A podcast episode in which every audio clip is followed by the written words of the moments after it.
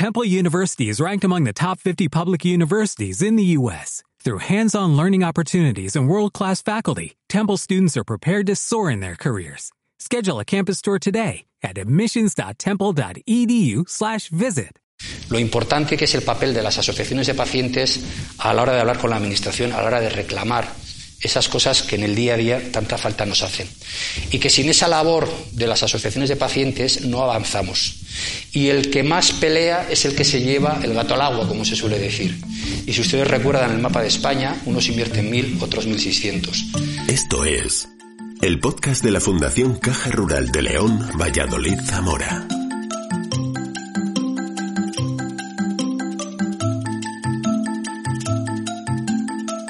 Escucha la carta, las conferencias, la voz de los premiados, el argumento del autor. Investigadores, médicos, científicos, historiadores, músicos, creadores de cultura y arte, intelectuales de diversas ramas se convierten en divulgadores de conocimiento a través de este podcast.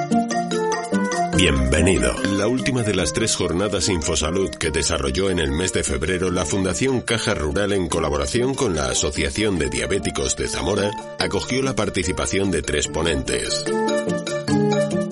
En este episodio el presidente del Foro Español de Pacientes, Andoni Lorenzo, se refirió a los pacientes y la sanidad en España.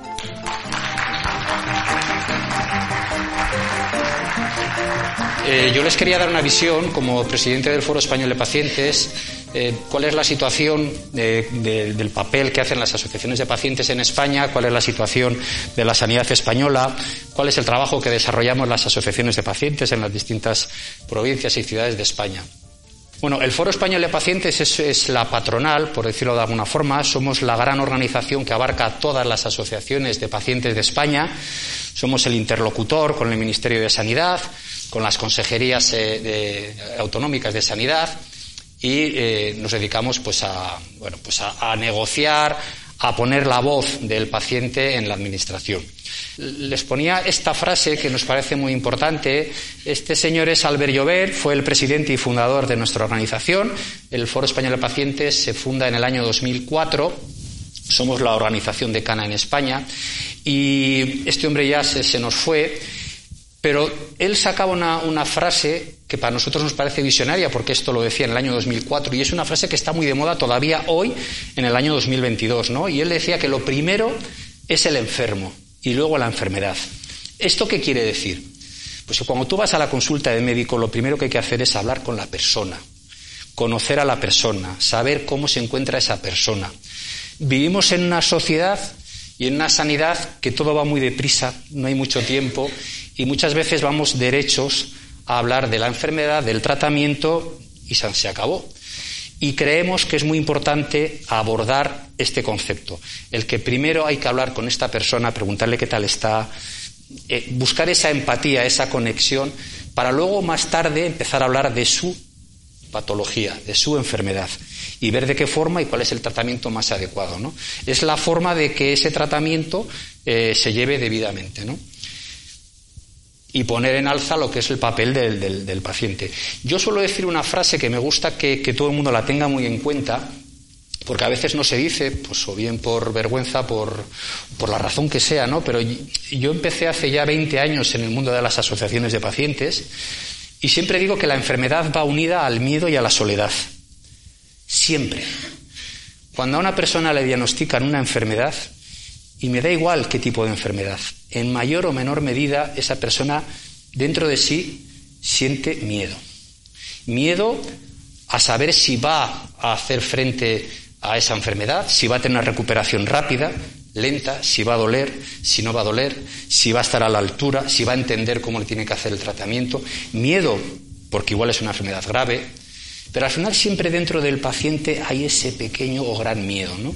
Y luego la soledad, porque a veces cuando te diagnostican una enfermedad grave te aíslas. Pero también una soledad desde el punto de vista externo. No estamos educados, la sociedad no está educada, la sociedad actual no está educada a la hora de abordar problemas como la muerte o la enfermedad. Eh, no nos gusta. A las personas nos gustan que nos cuenten cosas bonitas, cosas alegres, que nos manden fotos bonitas de paisajes, pero hablar de la enfermedad, hablar de la muerte, es algo que no nos han educado a esto. Y entonces, ¿qué pasa? Pues que cuando te diagnostican una enfermedad y algún familiar, algún conocido lo sabe, pues lo que te hace es lo que te dices, pues, pues ser el políticamente correcto y seguir el protocolo, darte muchos ánimos, eh, mucha fuerza, que tú vas a ser valiente y vas a poder con todo y poquito más. Y al final esa persona se queda sola delante. Entonces, es muy importante que la sociedad, la familia y los propios agentes sanitarios, los médicos, las enfermeras, tengan en cuenta cuando, están delante de un paciente, que se den cuenta que dentro de esa mirada hay miedo. Y eso es muy importante a la hora de abordar el tratamiento. Bueno, ¿cuál es el ADN del Foro Español de Pacientes? La humanización. ¿Qué es la humanización? Pues lo que les he explicado antes, ¿no? Es muy importante eh, hablar con la persona, es muy importante poner en el centro el foco de la persona y no solo hablar de la enfermedad, de cuál es el tratamiento de la enfermedad.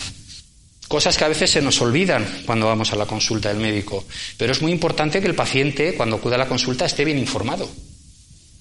Y bien informado es que hay que dedicarle un tiempo y hay que explicarle que su enfermedad consiste en esto, que el tratamiento consiste en esto, que los efectos secundarios van a ser estos, etcétera, etcétera. Porque ese paciente cuando salga de la consulta sale más motivado, va a empezar a atender su enfermedad y va a saber cómo tiene que abordarla de una forma mucho mejor que simplemente con un diagnóstico y tómate estas pastillas, ¿no? El paciente empoderado, qué importante es el paciente empoderado. Y esto es una cosa que se, emplea mucho en las asociaciones de pacientes. Una persona que ha pasado por un tránsito de una enfermedad, que luego pueda explicar a otras personas lo que va a vivir, lo que va a sufrir, o las dudas que va a tener en el tratamiento, o cómo se va a sentir, o cómo va a tener que actuar en su casa. No es lo mismo que te lo diga una persona de tú a tú que te lo diga un señor con bata blanca. El médico siempre te da esa distancia. Pero si te lo dice alguien que dice, yo he pasado por esto, yo he vivido esto, no te preocupes, esto es así, así, así, pues ayuda muchísimo ¿no? al paciente a afrontar ese tratamiento. El cuidado de los pacientes, pues cada vez más vivimos en una sociedad que cada vez, afortunadamente, la medicina avanza, pero esto conlleva a que cada vez el, envejecimiento de la población es mayor, ¿no? Luego les sacaré una, una, diapositiva que es, pues como muy sorprendente, ¿no? Importante yo recuerdo, hace ya unos cuantos años, se ocultaba, se ocultaba la enfermedad. Bueno, esto hay que sacarlo, hay que normalizar las enfermedades, ¿no? Para que, bueno, sea una forma de integrar también a los pacientes en la, en la sociedad, ¿no? Y luego el acceso, eh, el acceso a los, a los tratamientos, ¿no? Bueno, eh, en España a veces vivimos de determinadas dificultades de acceso, ¿no? Luego también les extenderé un poco este, este punto. ¿Cuál es el ADN? Pues el Foro Español de Pacientes lo que hace es la defensa, la defensa de los afectados. No nos dedicamos a una patología en concreto, nos dedicamos a las estrategias, a defender el papel del paciente, de la familia, que eso también es muy importante, porque muchas veces cuando te diagnostican una, una patología, también el familiar tiene esa patología, porque es el que va a vivir con él, con esta persona, ¿no? Los cuidadores cada vez más importantes y cada vez más necesarios. Y la parte de los voluntarios, ¿no? Que también en las asociaciones de pacientes hay mucho voluntario. Luego intentamos trabajar también el impulso del asociacionismo, la formación, información, difusión e interacción entre asociaciones. ¿Por qué? Porque está directamente relacionado. Una buena asociación de pacientes eh, directamente consigue que la atención del paciente sea mejor. ¿Por qué? porque está trabajando en que el, medicamento más novedoso llegue a los pacientes, porque está trabajando que la mejor atención se haga en su ciudad o en su comunidad. Y si tú tienes una asociación que está bien preparada, esto es mucho más fácil, ¿no? Y esto, bueno, yo tengo mucha experiencia y he vivido situaciones en las que ves como de una comunidad a otra hay diferencias, ¿no? Y está muy relacionado con la estructura de las asociaciones. Hablamos una cosa que se suele decir mucho, que el paciente es el centro del Sistema Nacional de Salud. Nos lo dicen mucho, pero no, no es así. ¿eh? Eh, nosotros lo reclamamos, ¿no? que de verdad seamos el, centro, pero nos encontramos con ciertas dificultades. ¿no? ¿Qué es lo que reclamamos los pacientes? Participar. Necesitamos que si hay una organización, hay una administración que va a decidir cualquier tipo de estrategia sobre la sanidad, pregunten, Pregunten a los propios pacientes, porque si no saben lo que queremos, lo que sentimos, si no saben cuáles son nuestros problemas, es muy difícil que acierten y posiblemente esa estrategia pues no sea la más adecuada, ¿no? Por lo tanto, reclamamos esa participación en todos los ámbitos. Eh, reclamamos la participación en la Comisión Interterritorial del Ministerio de Sanidad, pero también en las consejerías autonómicas, que al final la sanidad está transferida a las comunidades autonómicas. Y luego trabajar mucho el papel de, de los pacientes frágiles y el entorno familiar. Y como pongo aquí, atención al ámbito sociosanitario. Ya es muy difícil separar lo, sanitario de lo social. Ya, ya está muy unido y acá la mayoría de la gente habla de sociosanitario. Volvemos a lo del paciente en el centro del sistema nacional. Y aquí voy a hablarles de dos aspectos que creo que son importantes, la humanización asistencial y la equidad y la igualdad en el acceso a la innovación. Aparentemente vivimos en un país eh, pues eh, capitalista, puntero en el mundo, sin embargo, sufrimos, eh, sufrimos distintas, distintos tratamientos o distintas estrategias en función de la localidad donde vivas. Eh, es algo que sorprende mucho, pero es, pero es una realidad, ¿no? Y me voy a explicar. Primero, hablando de la humanización, hablamos de humanizar y recobrar la relación personal, lo que vuelve a existir. Lo importante que es que cuando un agente sanitario vaya a estar con un paciente, primero le pregunte cómo está, cómo se encuentra, qué problema tiene. Porque si esa persona viene de un problema laboral muy grande, el médico le va a estar contando muchas cosas que él está con su problema laboral. Una de las situaciones ahora, y, aquí pongo diez minutos, claro, eh, este texto lo he sacado antes del COVID. Eh, un médico le dedica diez minutos a cada paciente, sin tiempo para explicar, distanciado, tras una pantalla. Supongo que algo de esto le suena, ¿verdad? Sin contacto físico, y esto no es frecuente, o sea, esto es, es, no es infrecuente.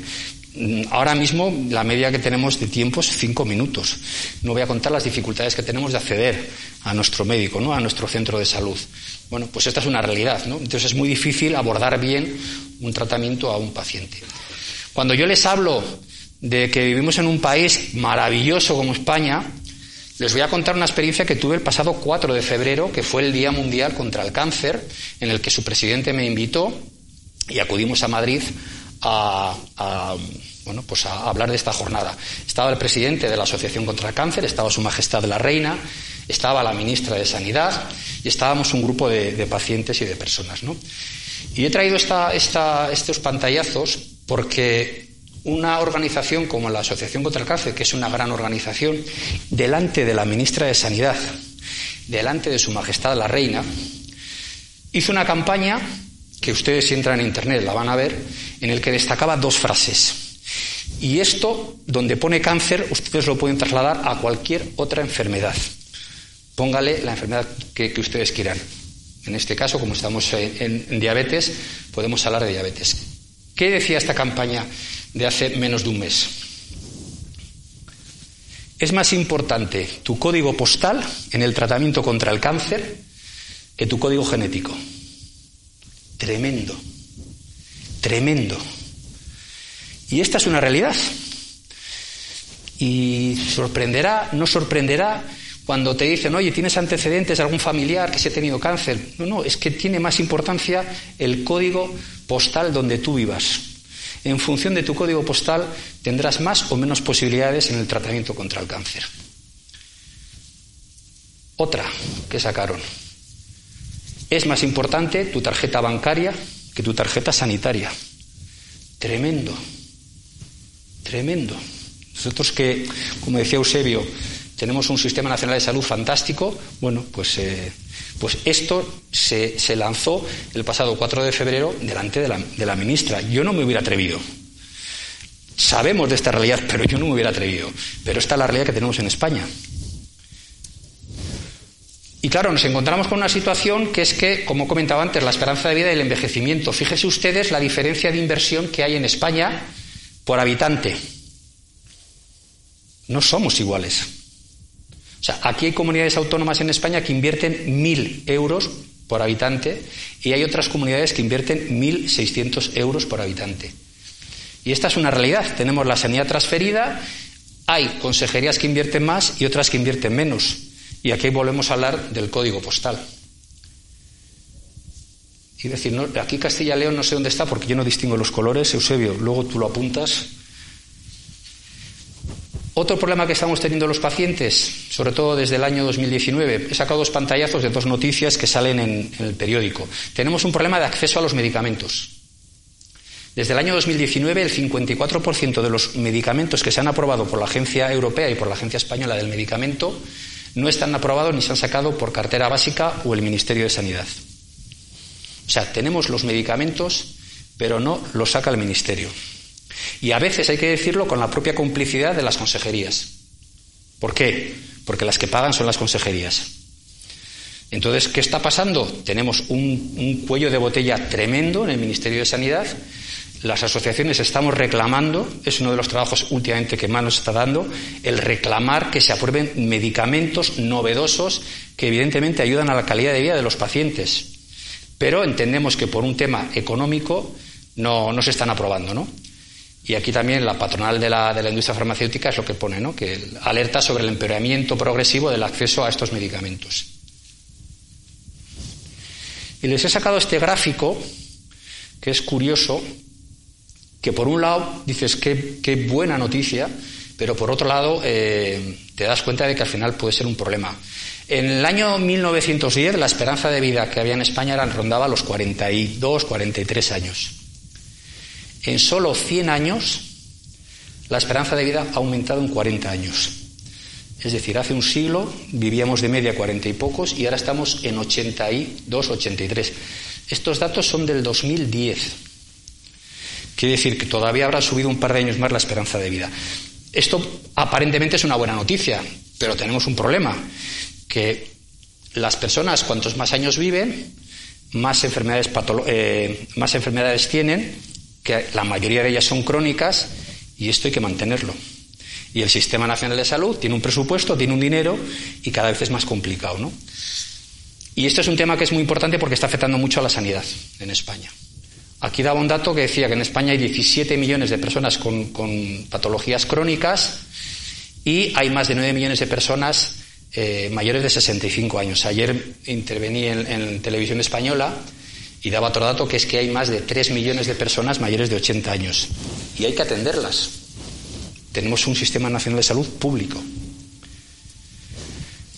Les voy a hablar del último que estamos haciendo muy rápidamente ya para terminar. La brecha digital. Uno de los temas que últimamente nos está dando más trabajo es la famosa brecha digital. Se habla mucho de la digitalización. Parece que es un tema que gusta. ¿eh? Pero, y puede estar bien, porque en un momento dado, pues igual si puedo solucionar un problema de pedir al médico y tener que pedir permiso en el trabajo y me lo pueden solucionar por el ordenador, pues estupendo. Pero estamos viendo que hay un problema de las personas mayores que no solo existe en los bancos, que está tan de moda, sino que también existe en la sanidad. Y es decir, hay mucha dificultad de la gente eh, con una cierta edad para acceder a nuestros centros de salud, para acceder al hospital, se les pone muchas dificultades y tenemos que buscar, y es lo que estamos tratando, esta foto es del Ministerio de Sanidad, con la directora de Salud Digital y la subdirectora del Ministerio, y estamos buscando una solución para que a las personas mayores se les facilite el acceso, se les busque algún instrumento para que puedan acudir a su centro de salud. Después del Ministerio estuvimos en el Congreso de los Diputados, aquí estuvimos con la señora Ana Pastor, porque se va a presentar una iniciativa parlamentaria precisamente para ver de qué forma el Congreso de los Diputados toma alguna iniciativa para, para el acceso a las personas mayores. Y por último, esta es una foto de la Comisión de la Reconstrucción. No sé si ustedes recordarán, pero cuando surgió el COVID, en el Congreso de los Diputados se constituyó por parte de todos los grupos políticos una, una, comisión que le llamaban la Comisión de la Reconstrucción. Iban a decidir qué estrategias iban a emplear de cara a la situación que estaba viviendo España en la sanidad con el COVID. En esta comisión participaron más de 50 personas, de todo tipo, médicos, catedráticos, eh, bueno, políticos, eh, académicos, periodistas, prácticamente la totalidad de la gente que tenía un conocimiento sobre, sobre la sanidad. Las únicas personas que no acudieron a esta comisión, imagínense quiénes fueron. Los pacientes.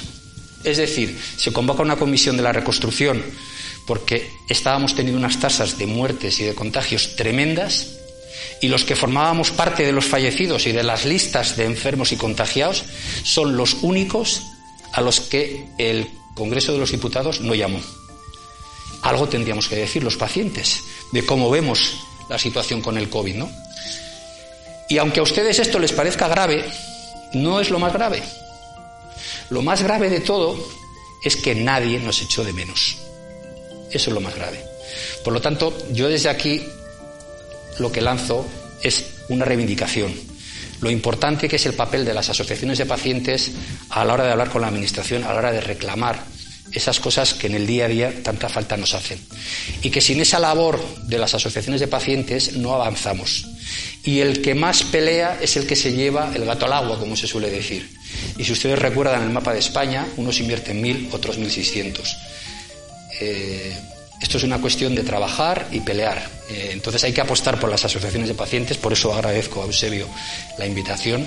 Aquí están todas las asociaciones de pacientes que forman el, Foro Español de Pacientes, que son más de mil asociaciones. Por supuesto, Adiza es una de ellas. Y nada más, recordarles, siempre termino con esta foto, que más tarde más temprano todos acabaremos siendo pacientes. Muchas gracias.